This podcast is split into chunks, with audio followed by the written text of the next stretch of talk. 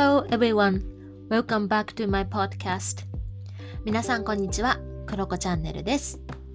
こちらのチャンネルは地球のどこかで生きているフリーランスのつぶやきチャンネルです。仕事やライフスタイル、カルチャー、社会課題など、ふと話してみたくなったことを自由に配信しています。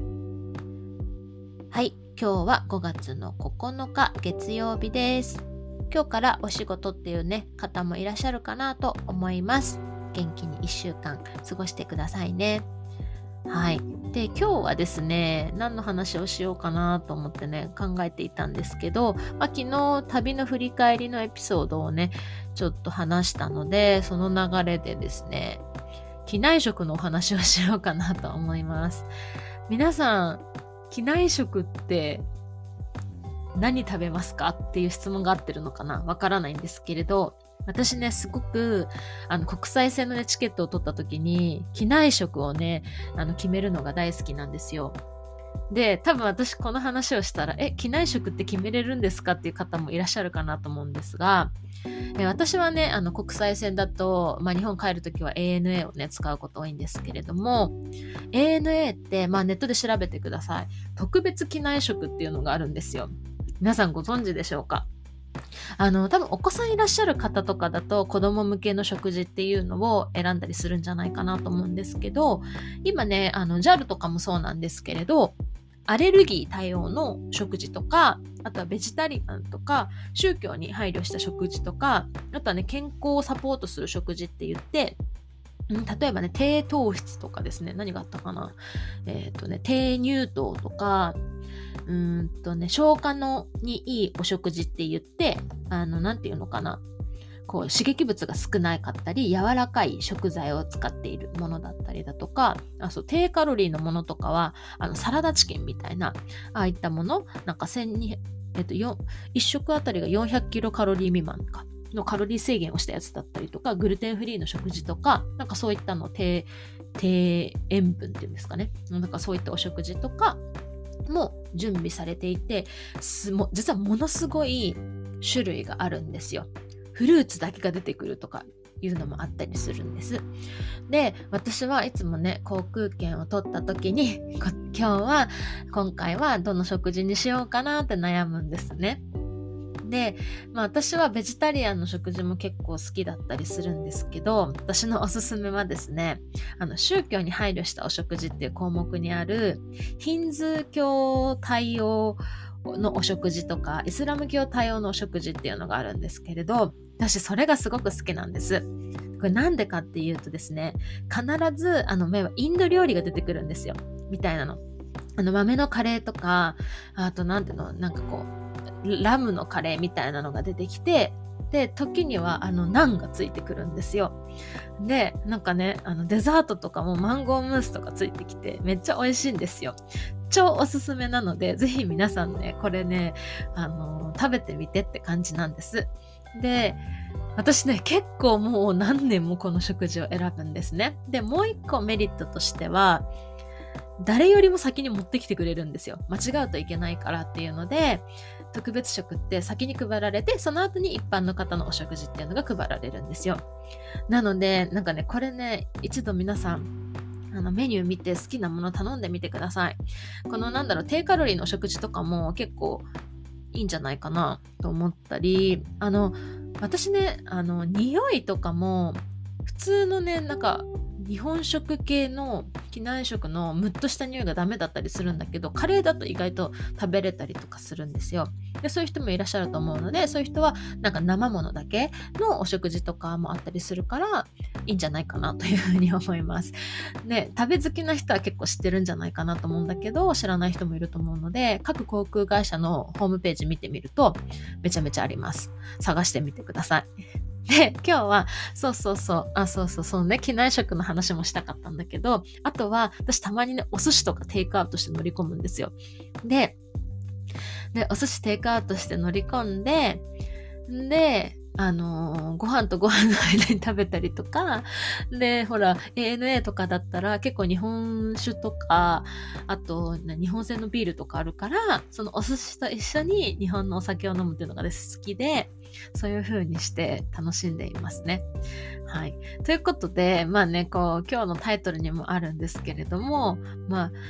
私たちってこう何ですか？飛行機に乗った時に、ね、 beef or fish みたいなね 聞かれ方すると思うんです。まあ、今はね、 beef or fish 以外のいろいろあると思うんですけれど、まあ、でもそういうふうに、これにしますか？これにしますか？ってね、A ですか ?B ですか？って聞かれることあるんだけど、実は意外に、意外にもう他にも選択肢ってあるんだよねって話です。そう。なんかね、あのーやっぱり知らないうちに私たちって A か B かってねいう選択肢の中で固まっていることある多いなと思うんです。例えば仕事をやこのまま続けるかやめるかみたいなことで悩んでる人もいると思うしそういう人ってでも他の選択肢もあって一旦じゃあ仕事辞めずに時短にしてみようかなとかあと車買うか買わないかっていうの悩んでる人だったらえ一旦ちょっとリースしてみようかなみたいな。ちょっと乗りたかった車をなんか1週間ぐらい借りて乗ってみようかなとかあとは留学するかしないかとかだったらじゃあまずは今年は1週間下見に行ってみようかなとか、なんかそういうふうに他にも選択肢って意外とあるなっていうふうに思います。で、これってこの A or B やるかやらないかとかそういった話だけじゃなくって例えば1年以内に何々を達成しなきゃよくまあ私のところでの話をすると、まあ、1年以内に起業しなきゃとか、なんかそういう話とか、まあ、ダイエットとかもそうかな、1年以内と以内とか、3ヶ月以内にマイナス5キロとかね、なんかそういった目標ってあると思うんですけれども、なんかそれってすごくいいこともあると思うんです。しっかり期限を決めてここまで達成するぞってやることの良さもある一方で、なんか本当にそうなんだっけみたいな。え、本当に1年でそれ達成しなきゃいけないんだっけとか本当に5キロなんだっけとかなんかそういったところ本当に起業しなきゃいけないんだっけみたいなところっていうのはあのー、見つめ直す必要ってすごくあるなっていうふうに思います。なんかこう自分の中ですごく一生懸命なこととか真剣なことほど目標に飲み込まれる時って私もあるんですよ。これ達成しなきゃとか、ここまでやり遂げるんだっていうのを目標を立てすぎるというか、か、たくなになりすぎてる時ってあるなと思います。うん、なんかねすごい視野狭窄っていうのかな？に陥りやすいなって思うんですよなので一旦その目標に向かって進んでもいいけど一旦冷静になるっていうことも大切ですで私はすごくねセルフコーチングとかするから定期的にその自分の立てた目標とかに対しても健全に自分を疑う癖っていうのをつけるようにしています。本当ね、定期的にっていうのと健全に疑うっていう癖をつける。まあ、ある意味、本当アップデートしていくみたいな感じかなと思うし、なんかこれって、なんかこうなんだろうな、諦めるっていうのはちょっと違うなと思います。諦めるっていうのは、本当に本当にやりたいことなのに、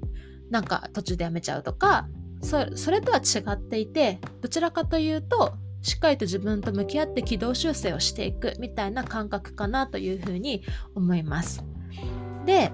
なんかこうやってなんだろうな他の選択肢 beef or fish 以外の選択肢もあるかもみたいな私みたいにあインド料理を航空機内で食べるっていう選択肢が意外とあるかもとかなんか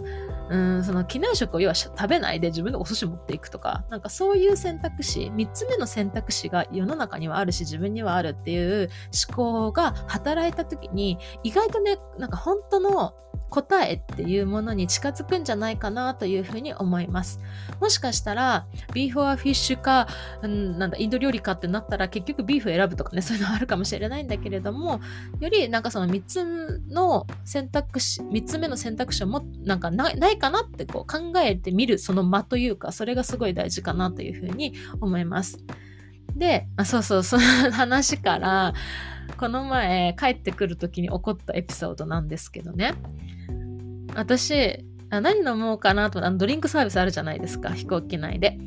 で、目の前にビールとワインが見えたんですよ。で、私お酒好きだから、あ、でも何あるんだろうなと思って、すいませんって、あ、そうそう、あのね、ドリンクのメニューが私の手元になかったんですよ。だから、え、何があるのかわかんないなと思って、すいませんって言って、え、他に何ありますかって聞いたら、あ、日本酒とですね、なんか、確か、ラムだったかな？んかまあこれとこれありますよみたいな、ジンとこれありますよみたいなそのハードリカー系も紹介されて、あ、ちなみになんですけど、みたいな。なんかウイスキーとなんかなバーボンだったかバーボンとこれこれ割ってこれも入れてなんかこういうカクテルとか作れますよっていう風に言ってくださったんですよ。え、カクテル作ってくれるんだと思って、で私作ってもらったんですね。で、超美味しかったっていう話なんですけど、っていう風になんか、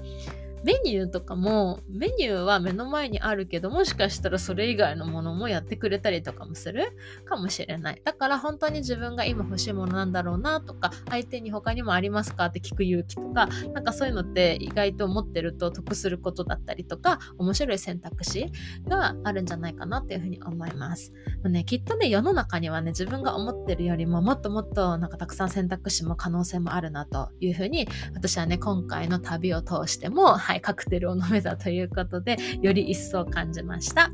ということで、今日のエピソードは以上です。さて、皆さんの中には他にどんな選択肢がありますか？ぜひ自分の中で問いを立てて聞いてみてください。ということで、今日は以上です。素敵な素敵な一日をお過ごしください。バイバイ。